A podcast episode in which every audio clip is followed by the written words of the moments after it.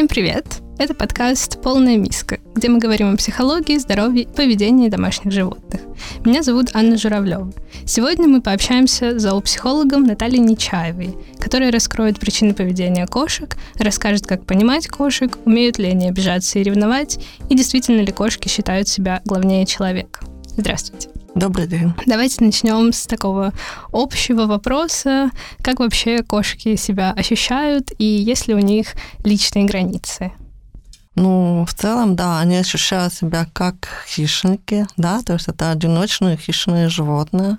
А личные границы, конечно же, у них существуют, существуют какие-то определенные границы комфорта, так же, как у человека.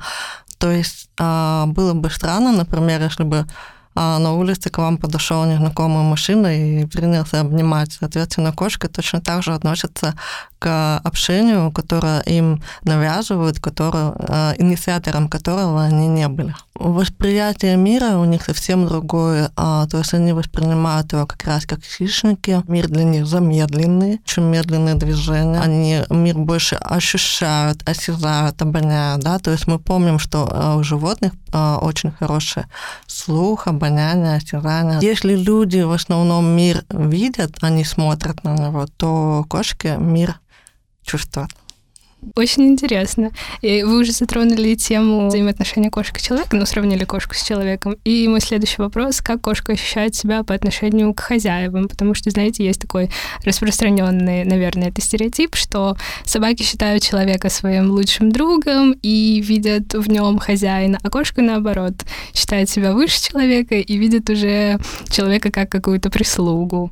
Знаете, в этом есть какая-то определенная доля правды. То есть есть такая поговорка, что собака любит тебя просто за то, что ты есть у нее, а любовь кошки нужно заслужить. Они не могут, в принципе, чувствовать себя главнее человека, потому что кошки достаточно умные животные, они прекрасно понимают, что человек больше, человек крупнее, что он, в принципе, может, например, одним движением нанести травму, да, сделать что-то плохое.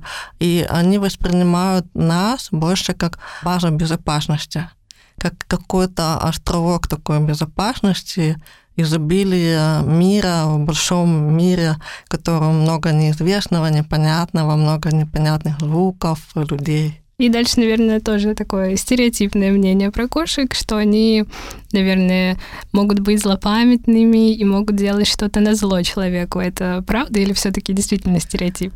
Вот, очень часто такое, я бы сказала, заблуждение, наверное, встречается на самом деле Опять же, вспоминаем, что кошки это животные, что у них нет причины следственной связи, они живут здесь и сейчас. То есть для кошек нет прошлого, нет будущего, они живут в настоящем моменте. У них нет долгосрочной памяти. Соответственно, например, месть как говорится, блюдо, которое подается холодным. Здесь нужно планирование, нужна долгосрочная память, да, то есть, в принципе, животные, вообще кошки, собаки, животные, они к этому не способны. Здесь идет это так называемое очеловечивание, то есть мы очень часто любим приписывать животным чувства, эмоции, которые испытывает человек, но которые, в принципе, не свойственны кошачьей психике, потому что она не настолько сложно устроена. Месть, а что еще? Ревность, да, очень часто тоже любят говорить, но ревность это тоже такое сложное чувство, многослойное. Это страх, например, недополучить внимание, страх потерять любовь. И для кошек, в принципе, это не свойственно. То есть научно доказано уже разными исследованиями зоологов и ученых, что для кошек э, характерны базовые эмоции. То есть, например, голод, страх, одиночество, него очень чувство это одиночество, любопытство, одна, наверное, из главных таких черт кошек. Хорошо, давайте тогда поговорим про поведение. Бывает так, что кошка резко начинает беситься без видимой на то причины, часто, например, ночью. От чего это зависит? Может быть, от каких-то внутренних э, ритмов у кошек, потому что они же очень много времени спят, и активность у них, наверное, занимает меньшую часть их времени. Вот можете рассказать да, про это? Да, совершенно верно. То есть, а поскольку это хищники, они прежде всего сумеречное животное, то есть у них пик активности это всегда раннее утро и вечер.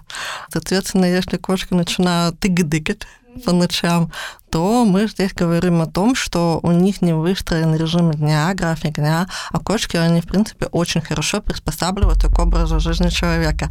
То есть, если, например, хозяин сова привык поздно ложиться, поздно вставать, то кошка очень легко к этому приспосабливается. И с этим вполне можно работать, настраивать график э, дня, режим дня, то есть определенные какие-то ритуалы, последовательности. Например, вот мы сейчас с тобой поиграем, хорошо покушаем, после этого будем ложиться спать. Все, время тишины. В принципе, а, кошек не бывает такого, что они радуются просто так, то есть тогда будет причина. Например, если это молодая кошка, недостаток игр, да, недостаток внимания, у них очень много энергии, которую нужно выплескивать. А, просто даже пришел, например, хозяин с работы, обрадовался, надо побегать, попрыгать, поточить коготочки. То есть всегда есть какая-то причина. Просто так у кошек, в принципе, не бывает. Во всем можно разобраться, можно найти повод. Еще бывает, что кошки начинают нападать на человека. Например, если ты идешь, то на ноги прыгают часто. С чем это связано? Ну, это так называемая игровая агрессия у кошек. Это достаточно распространенная причина для обращения на консультации. И а, на самом деле это очень серьезная такая проблема. Может доходить до того, что, например, задевается, допустим, вена на ноге, на руке, человек может оказываться в больнице после такого нападения. Поэтому тоже очень важно с этим работать. А начинаю с того, что мы, в принципе, с котятами не играем своими частями тела, не предлагаем их на съедение свои руки и ноги. То есть это очень важно. Обычно рассуждают так, пока они маленькие, им можно все вот подрастут и перестанем. То есть мы помним, что это опять же хищники, мы с ними а, не играем в роли жертв, да, мы не играем с ними, например, догонялки. И вот как раз, чтобы переадресовать вот эту вот игровую агрессию, обязательно обеспечиваем кошкам э, игровые ресурсы. То есть это обязательно должна быть возможность бегать, лазать, прыгать, точить когти, играть. Обязательно должны быть игрушки, которые а, можно покусать, погрызть, сцепиться всеми лапами. То есть как бы мы, получается, не запрещаем, а переадресовываем вот это вот поведение и ищем причину, почему котик так делает. Вы уже сказали, что кошка видит человека как место, где кошке безопасно, и то есть э, можем ли мы говорить о том, что кошки запоминают своих хозяев? И вообще могут ли кошки помнить других людей, или они помнят только тех, кого видят каждый день, получается, своего хозяина? Да, они прекрасно запоминают, э, как животное, то есть они запоминают, а, как человек пахнет, у них очень такое обостренное обоняние, каждый человек, но у них какая-то определенная палитра запаха. То мы помним о том, что кошек ассоциативное мышление, то есть они могут, например, помнить, что вот этот вот мужчина в белом халате будешь ставить мой укол, и, значит, с ним ассоциация лечения, боль, поэтому э, они запоминают если хотя бы один раз видели этого человека в жизни, они его запоминают, связывают с ним какую-то определенную ассоциацию, какие-то действия, процессы, свои ощущения, например, было приятно или не очень. Как вообще понимать кошек, потому что говорят, что какие-то телодвижения могут обозначать определенные эмоции. Например, если кошка там резко дергает хвостом, то ему, наверное, что-то не нравится. Это mm-hmm. правда? Да, смотрите, а, представьте просто, что вы тоже, например, не можете говорить. Да, то есть попробуйте, например, потренироваться, походить целый день, не разговаривая. То что вы будете в первую очередь использовать? Вы будете использовать жесты, язык тела, да, показывать. Соответственно, а, чтобы понимать кошек, надо очень хорошо изучать их язык тела.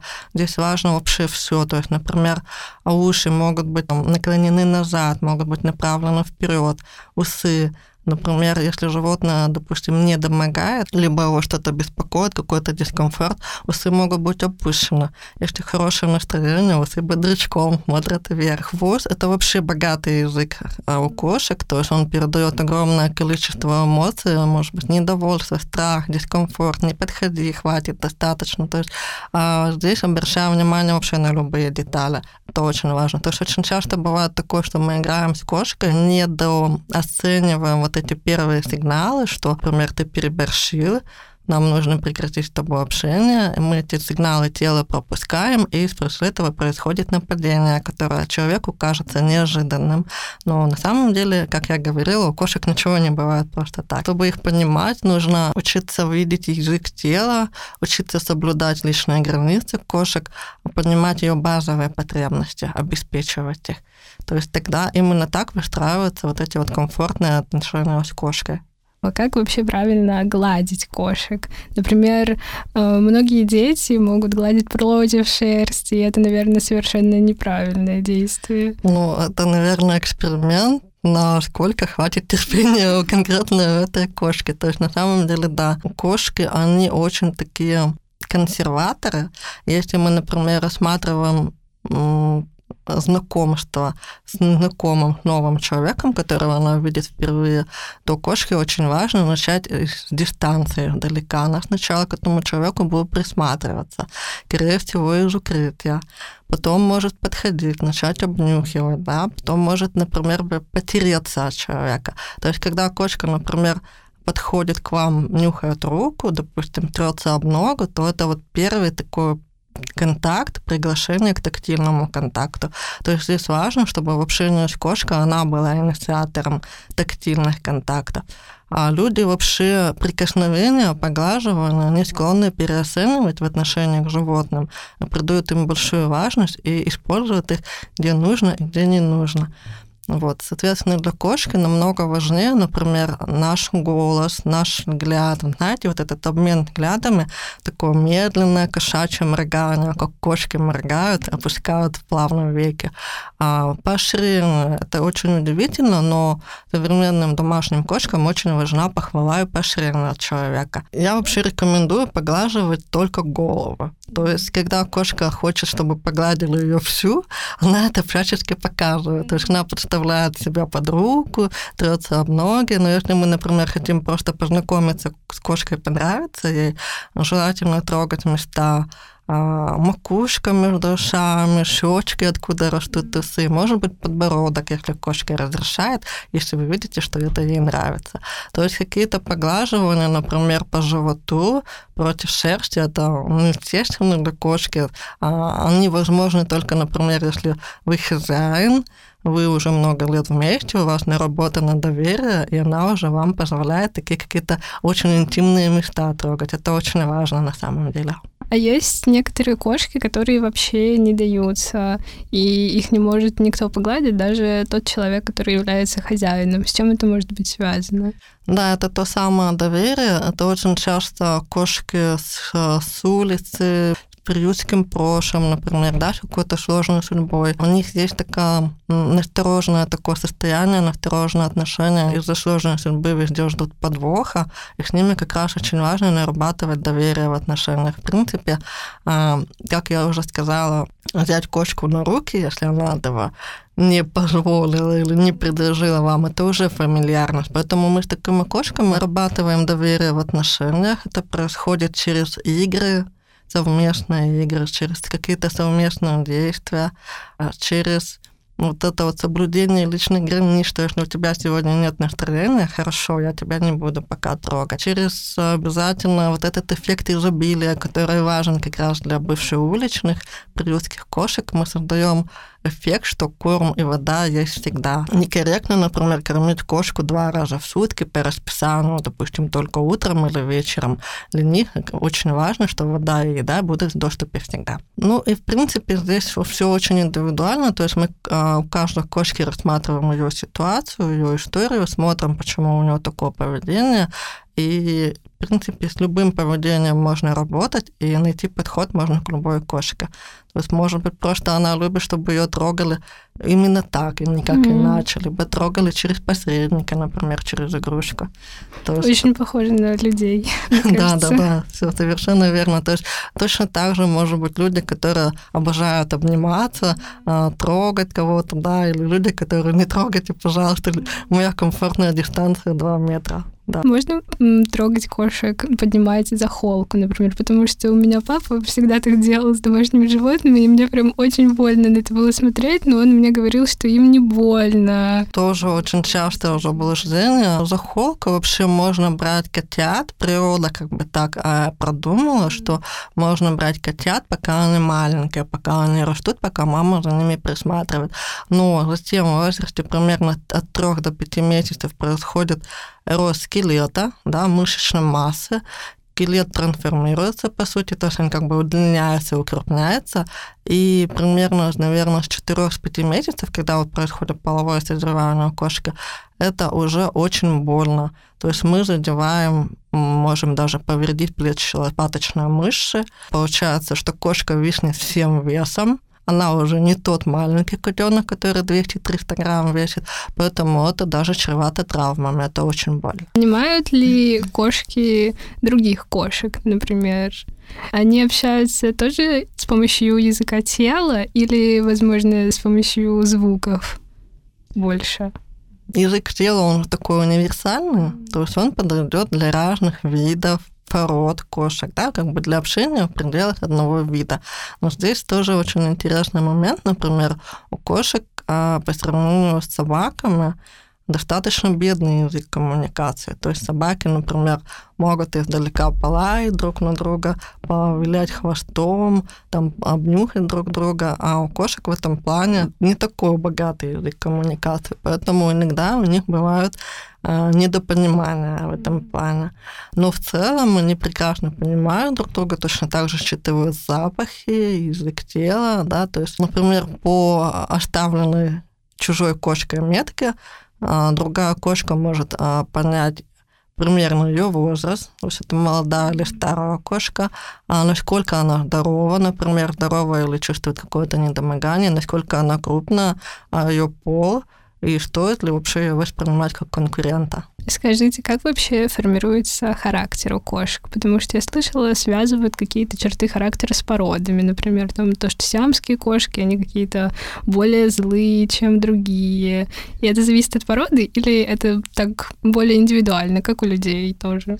Да, на самом деле, когда мы берем, например, породистую кошку, то мы заранее уже можем предполагать какой-то определенный характер. Да? Например, бенгальские кошки, у них очень характерна, например, говорливость. Будьте готовы к тому, что он будет мяукать везде, всегда, постоянно. Ему нужно с вами поговорить, ему нужно за вами ходить хвостиком. И у этих кошек очень часто еще наблюдается психологическая зависимость от человека, то есть они плохо переносят одиночество. Но это не работает на 100%, то есть всегда 50% характера, есть 50% окружения, да, то есть зависит от того, в какой обстановке росли котята, например, занимался, кто с ними занимался, там, заводчик или владелец. Как рано оторвали котенка от матери, это очень важно, а мы всегда это уточняем, эти моменты на консультациях с владельцами. То есть для трех месяцев у котенка происходит ранняя социализация, он, получается, общается со своими сородичами, братьями, сестрами, учится ухаживать за собой, играть, использовать зубы, когти. Да? Мама учит его как бы через маму он воспринимает этот мир как через призму какую-то определенную. И, соответственно, если мы, например, забираем котят раньше трех месяцев, мы прерываем им социализацию, и а потом происходит какие-то определенные изменения в поведении. Это такая лотерея. Особенно это лотерея с уличными животными, например, животными от кошки, у которого мы не знаем какую-то раннюю предысторию, то есть мы не знаем, какой у него характер, и всегда это что-то, ну, на мой взгляд, это очень интересно, то есть кого вы взяли, какой он вырастет, какой у него будет характер. Часто еще мы можем заметить то, что кошки постоянно следуют по пятам за своими хозяевами. Даже в ванную, например, кошка может сидеть и ждать, пока хозяин принимает ванную. С чем это связано? Ну, здесь мы помним о том, что кошка – это территориальные хищники в первую очередь, то есть они воспринимают нашу квартиру, наш дом исключительно как свою территорию, на которой проживает он и его человеки. Соответственно, для кошки очень важно свою территорию контролировать, проверять. А, опять же, помним, что у них хорошая реакция на звуки. Например, в какой-то комнате раздался непонятный звук, нужно обязательно пойти проверить, убедиться, что он безопасен. Да? А, соответственно, нужно контролировать также своего человека. Это не только контроль, это еще и любопытство, то есть очень интересно, что он делает. Это такое примерно на уровне трехлетнего ребенка почемучки, а что ты делаешь, а чем это пахнет, а можно посмотреть, а можно попробовать. А, соответственно, душ, а, он связан с тем, что, как мы помним, кошка очень опасливо относится к воде, они очень переживают, когда мы принимаем эти водные процедуры, и это в большей степени, наверное, беспокойство. Может ли у кошек быть, например, депрессия? Если да, то как с этим справляться? Да, у них, в принципе, очень много болезней, похожих на человеческие. То есть у них есть склонность к стрессам. И точно так же у них может быть острый или хронический стресс и точно так же у них может быть депрессия.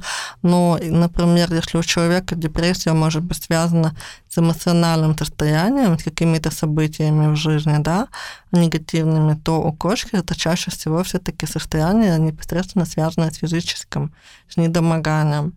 И если мы исключаем, например, присутствие хронического стресса у кошки, если мы убеждены, что его нет, то депрессия это всегда повод обеспокоиться и проверить котика у ветеринара, исключить болевой синдром, что его что-то беспокоит. Если вы хотите завести кошку, то лучше всего все-таки к этому готовиться заранее. Я понимаю, что всякие бывают спонтанные ситуации, например, подкинули котенка под дверь или что-то такое, например, кошка осталась, допустим, от какого-то родственника досталась, и вы были не готовы.